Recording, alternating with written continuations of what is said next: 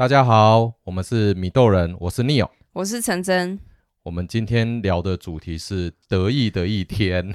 川普又染疫了？呃，不是川普又染疫了，是他中标了。哦，因为他之前都不喜欢戴口罩嘛。嗯，他不是觉得说，呃，有生病的人才戴口罩，这个应该是欧美的人都是这样的想法吧？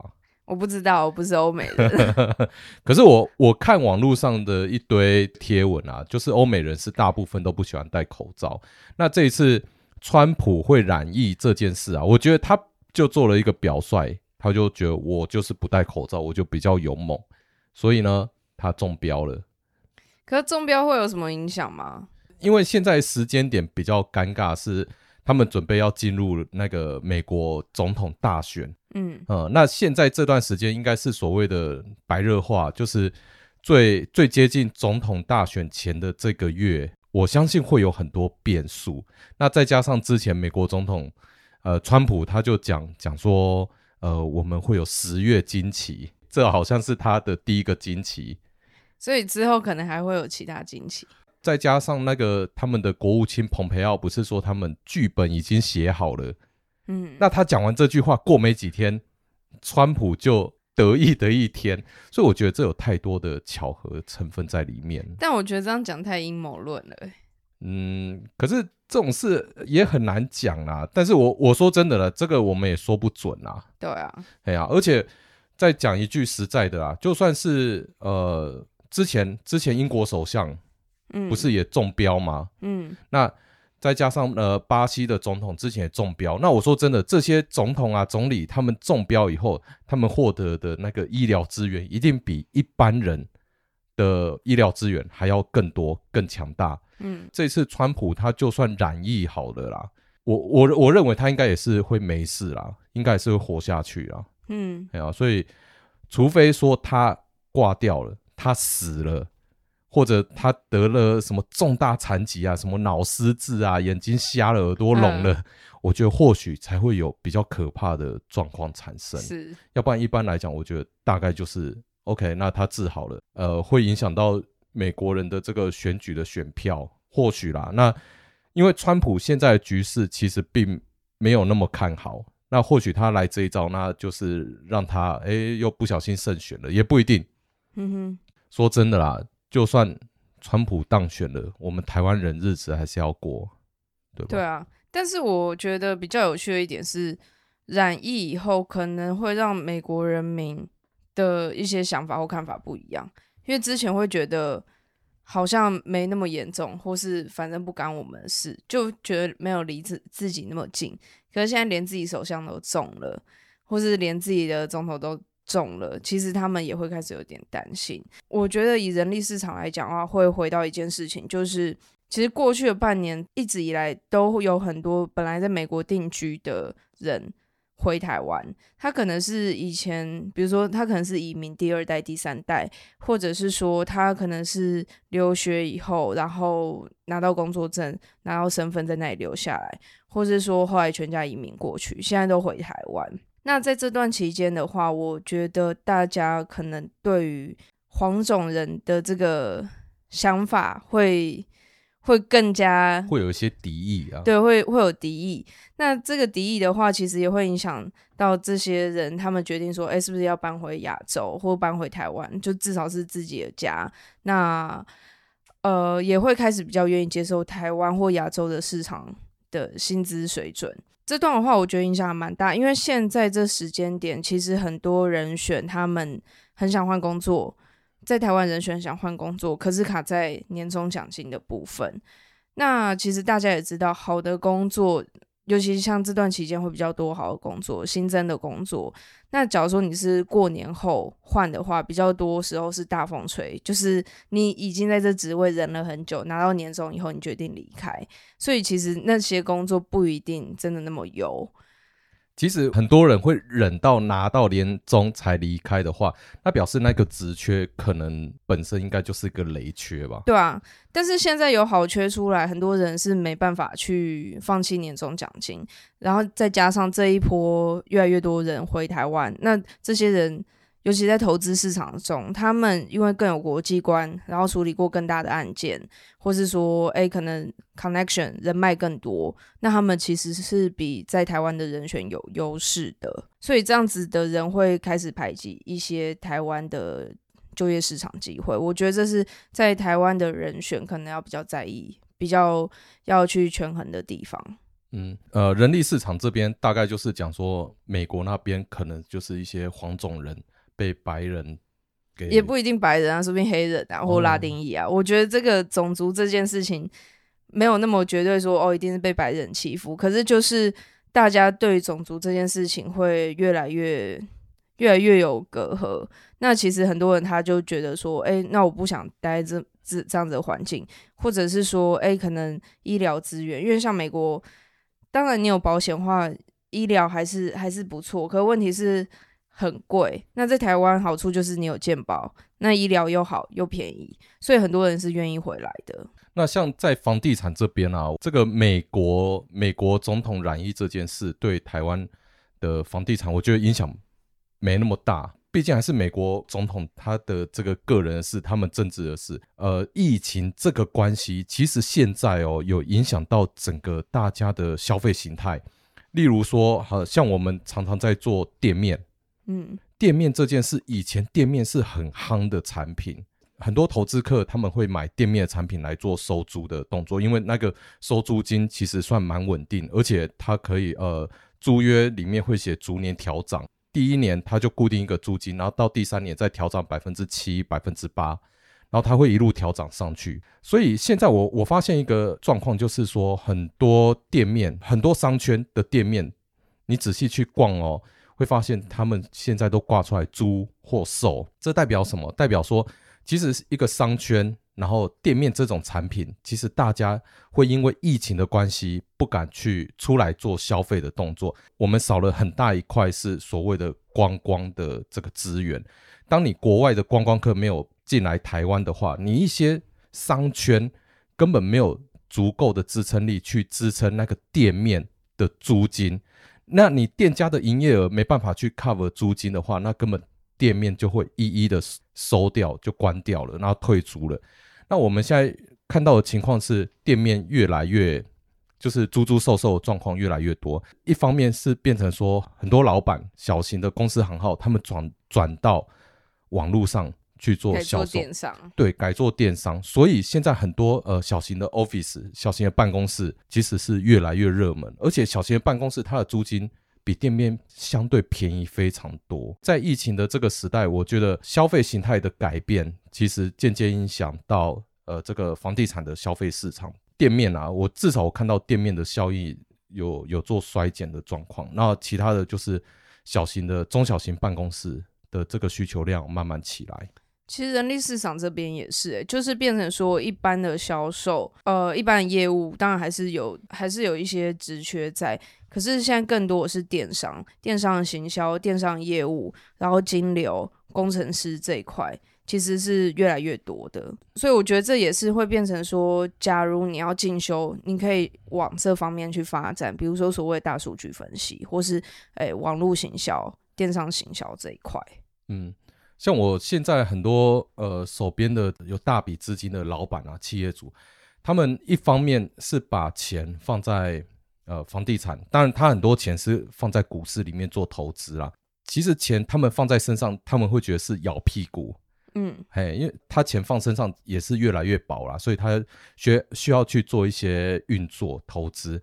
那这些老板其实他们现在也慢慢转向不投资店面。那转向投资一些办公、中小型办公，更有实力的老板，他们可能买更大的厂办去做投资。那像我记得上一期还上上一期，我们好像有讲到说，呃，有一些海外的呃客户、企业主，他们从中国大陆回来台湾，那他们回来台湾，其实在两年前就已经布局了。所以他们那时候就已经在找说新竹以北的土地要做什么，他们要盖厂办。好，那新竹以北土地其实台湾土地很小，那你能拿来盖厂办的地也很少。那这是第一波买土地的企业主，第二波买不到土地的企业主，第二波他们买什么？买既有的厂办，也就是那几个工业区嘛。啊，如果台北的话，就内湖科学园区啊，南港软体园区，就大概这些。所以很多企业主他们早就已经布局在这些中大型的厂办。现在是第三波企业主他们会去买比较中小型的办公，因为他们的这个需求越来越多。就是说，呃，一般新创的团队啊，或者国外的公司，他们进来台湾第一时间没办法买办公室，他可能只是需要先有一个据点。所以，他势必都会有租办公室的这个需求。其实，很多企业主他们都已经在布局这些东西了。其实，我觉得这也是一个转型的部分，因为像现在，无论你要当 YouTuber，或是说你要创业，真的太容易。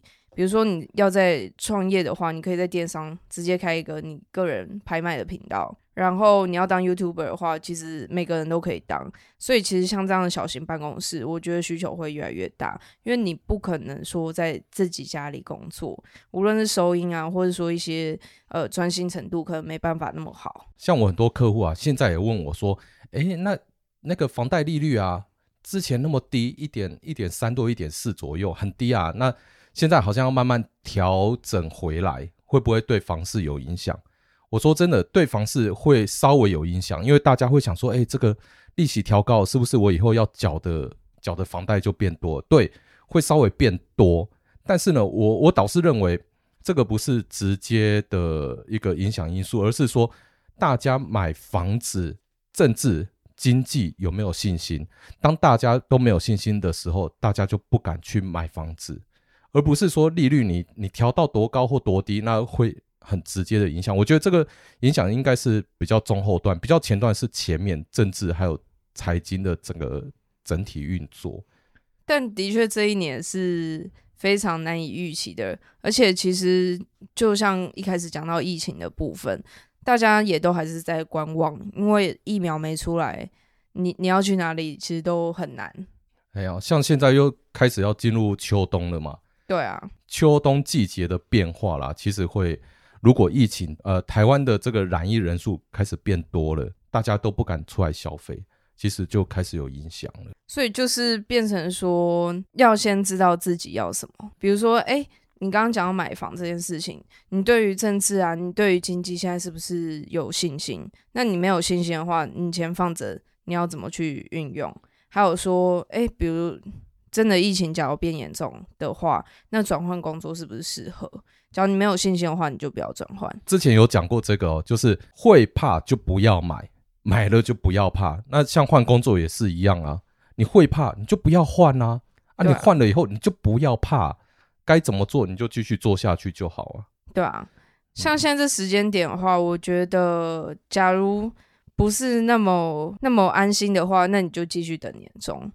然后其实市场上面陆续都有好的机会，就像刚刚讲到嘛，常办的部分，呃，这些中小企呃这些企业主其实都在布局，那也代表说，其实很多公司是回流台湾，或者是新创公司开始在台湾设点，所以会有很多新的机会出现。那新的机会出现的话，当然他就会需要人，只是这个人。的需求就看你现在补不补得上，补不上也没差，因为也有很多海外回来的人也在等这个机会。海归派的人，我现在看到的其实还蛮多的，不管是企业主还是呃你们人力市场的这些人才，因为我每次带客户看房子哦，这些呃带他们看厂办或中小型办公的人这个企业主，很多企业主旁边就是会有一些海归派的。的人来陪看。我有一次我就问一个企业主说：“哎啊，这个是你朋友吗？”然后他说：“哦，没有，他是从什么什么美国加州回来的。哦，他是我共同创办人。那我们是要做什么什么金融货币啊，什么什么东西？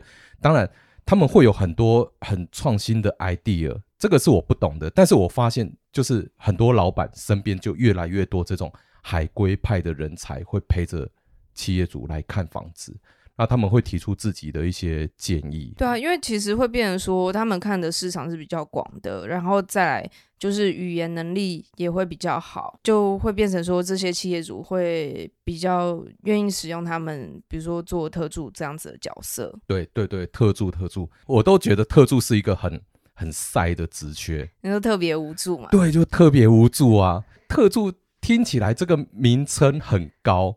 可是呢，实际上特助就是老板说了算，那特助只能特别无助，而且特助他就空有名称，他没有实权。可是我倒不觉得，我觉得特助就是一人之下万人之上。呃，特助其实很多时候就是要去帮老板把关。我也会很建议说，年轻人只要有机会当特助的话，应该要去当，因为你会接触到非常多部门，你会学会呃跨部门沟通，尤其在你没有实权，可是你又要去帮老板去挡一些事情的时候，你只要这一段学会的话，会进步神速。你看哦，没有实权的话，谁理你啊？你只是挂个名而已啊。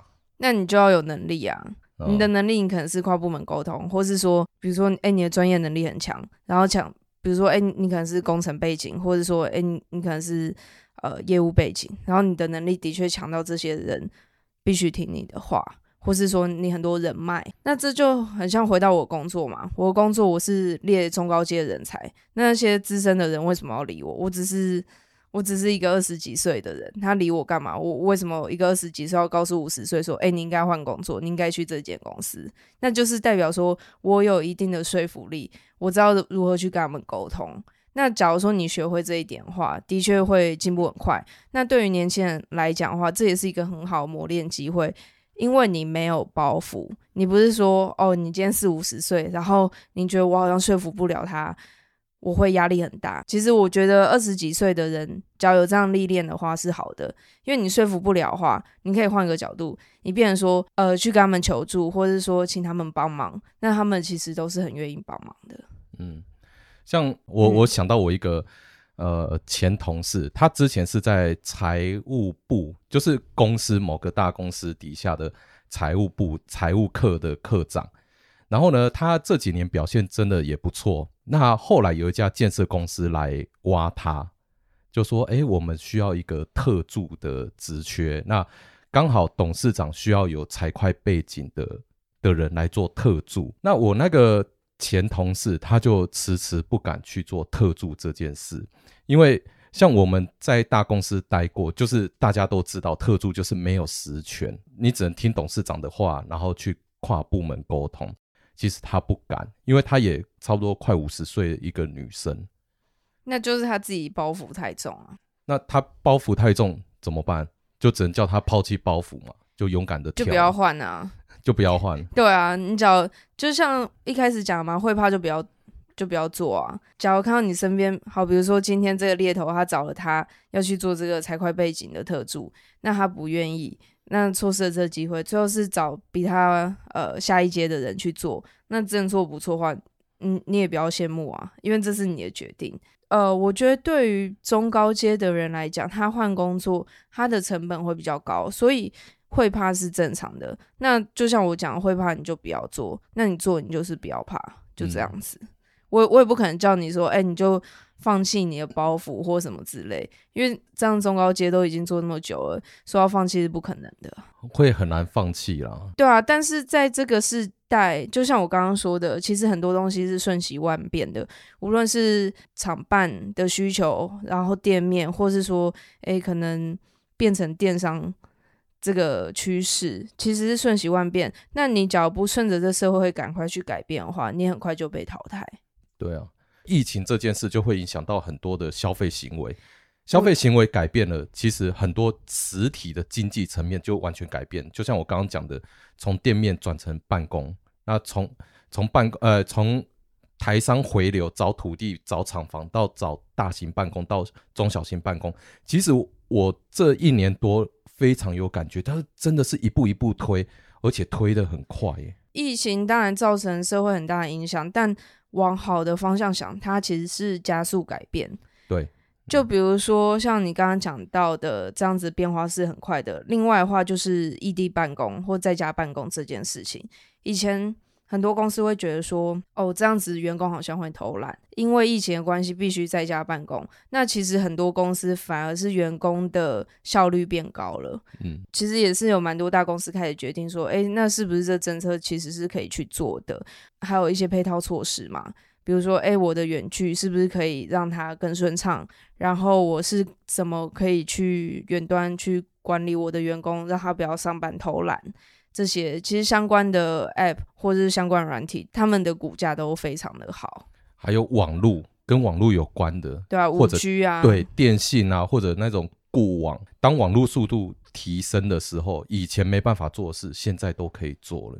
而且现在其实我也蛮多从海外回来的人选，他们其实不见得有把原本在海外的工作辞掉，他变成是异地办公，也就是说他在台湾上美国班，或在台湾上英国的班，然后领海外的薪水，这也是一个方式。哎，所以像实务上，你们人力中介市场有可能有这样子的职缺，就是异地办公。他在台湾，然后可以去领美国、英国的薪水。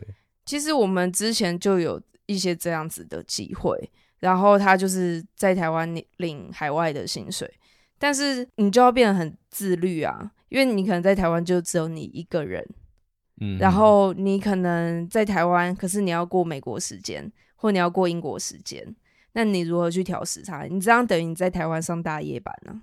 哦，哎，对哦，虽然说好像在台湾上班不错，但是生活作息就受到很严重的挑战了。对啊，这就是变成说你要去取舍的地方。嗯，这个疫情的时代真的是改变了很多事情。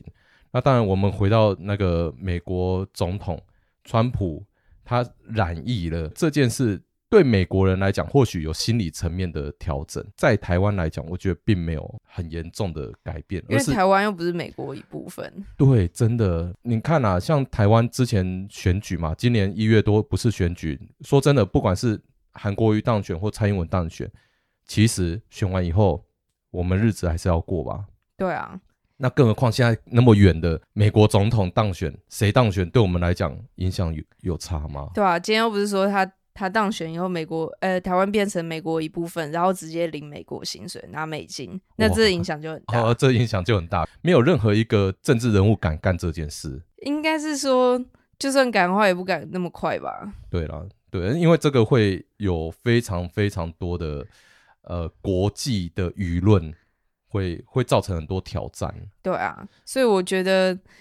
美国总统得意这件事情，其实真真的跟台湾差太远。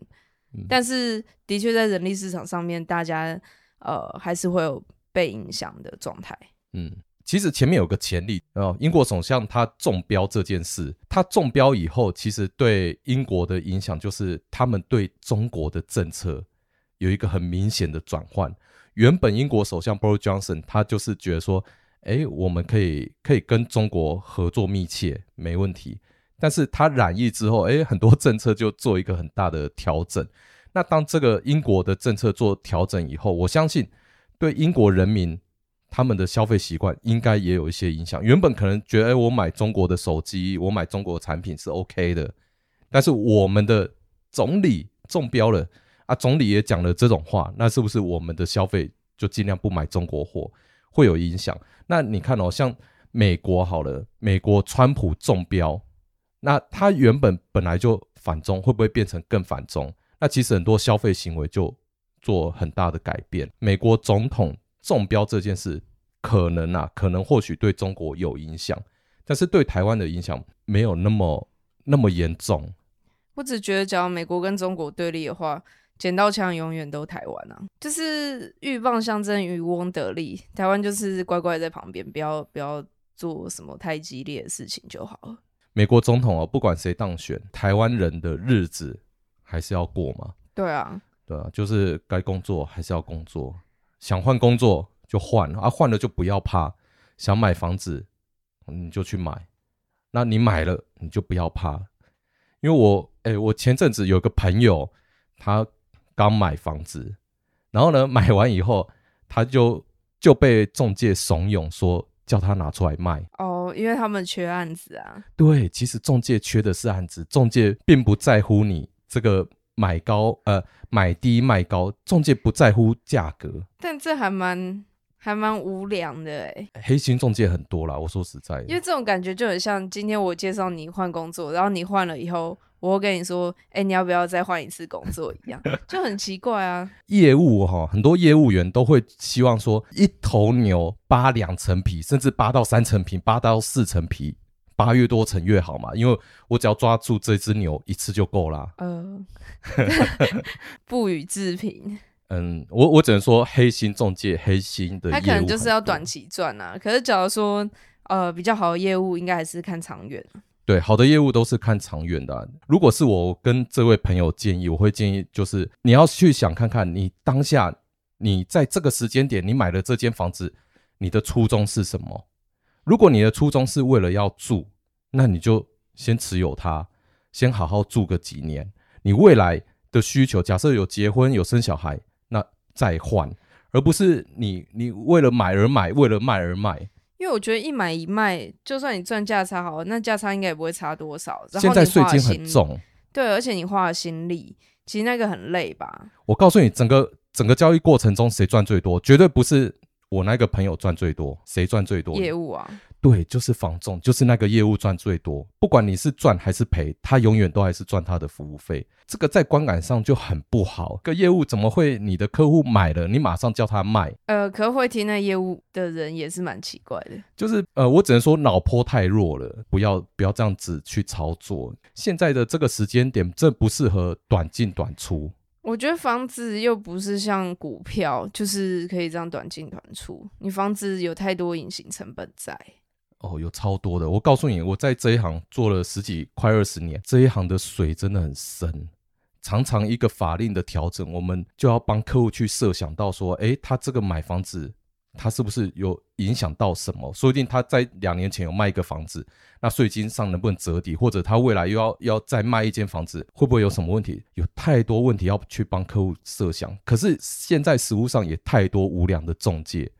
一直去一头牛扒两层皮，扒三层皮。因为我觉得，只要不是专业投资客，你花这些心力的话，你还不如把这些心力想，哎，如何好好工作，或者说你真的，你真的时间太多，那你就是在那个电商上面自己开一个平台卖东西好了。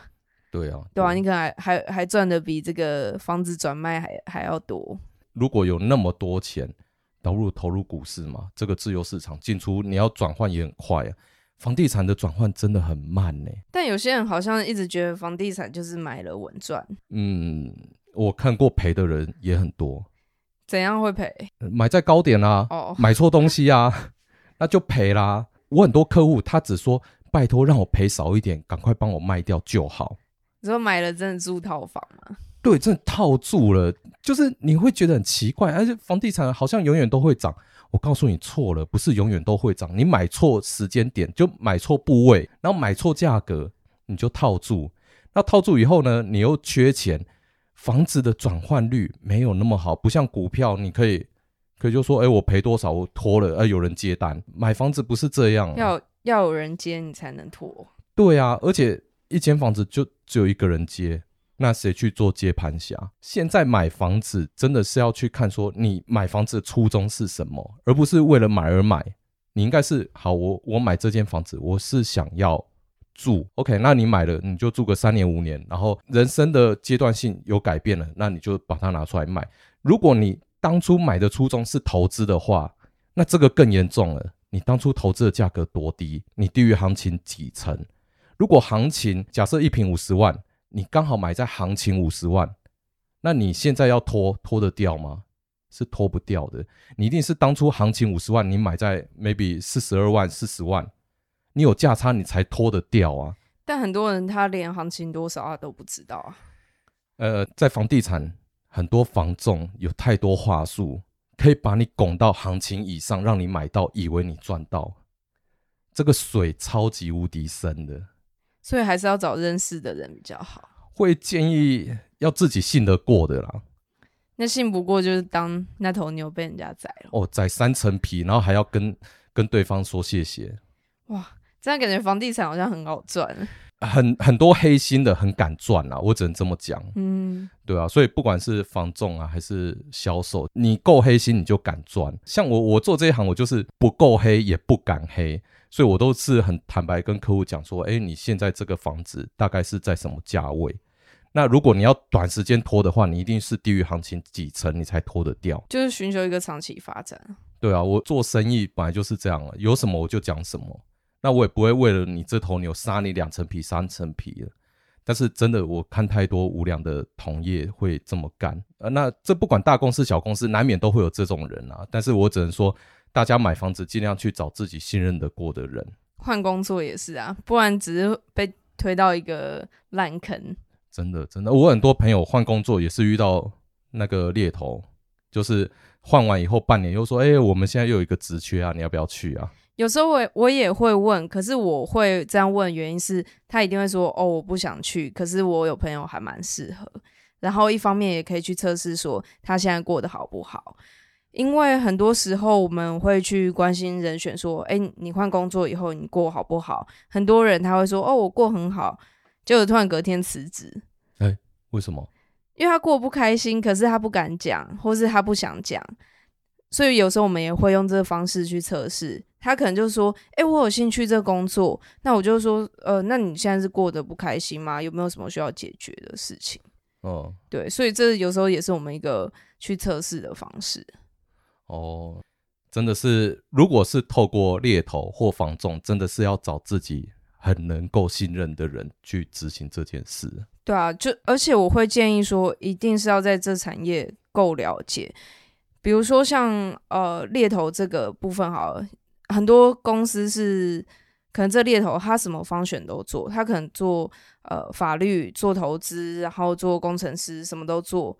所以他手上的确有很多机会，但是他在跟你谈的时候，他完全不知道你在做什么，所以他也没办法帮你很精准推荐到你想要的位置，或是给你建议说，诶，你可能有什么样子的路你可以去走。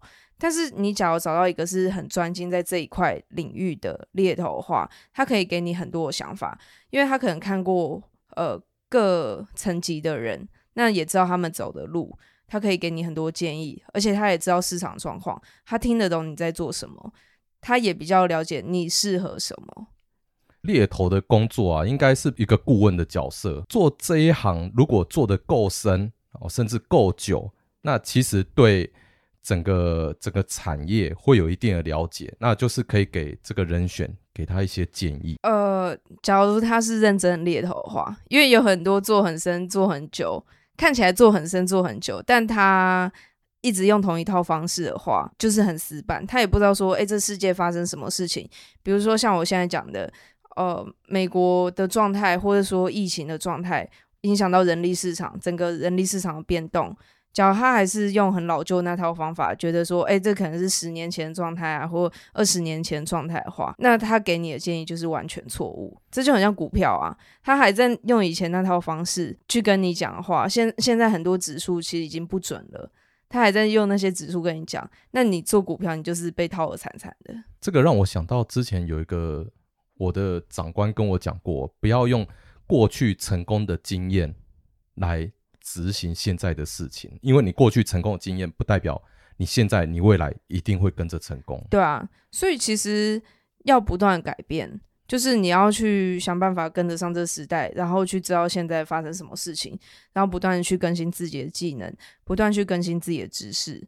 我相信这是在房地产业也是一样吧？一样啊，因为过去哦十十几年看起来大家都是一直往上走。就是房地产的房价一直往上走，可是这两三年其实有做一些修正，但是很多人会看着以前的走势来做未来的判断，这个会是一个很危险的操作。我觉得现在房地产是回归到基本面、需求面，就是你的需求是什么，你再去做这个操作。你是为了自住，那你买这房子你就乖乖的就把它住下来；你是为了投资，那你在前面的阶段你就要把价格。压到很低，你才有投资的价格啊，不然就真的是钱太多乱花。对，那这样子我只能说，呃，房仲感谢您，那就白白让人家赚两一头牛剥两层皮，三层皮比比皆是，就花钱缴学费吧。对啊，对啊。好啦，那我们今天其实也节目差不多到这边啦。那最主要还是要讲说，美国总统染疫这件事会不会影响到后来的美国总统大选？那谁当选了？台湾人的日子还是要过吧？对啊，你还是要有房子住，你还是要有工作做，不会说哎，马上这一切都不用担心了。对啊，好，那回归一句啊，就是呃，你如果想换工作，换了就不要怕，会怕就不要换。买房子也是一样，你买了你就不要怕，那你会怕就不要买，就这样子吧。对，嗯，好啦，那我们今天节目就到此啦。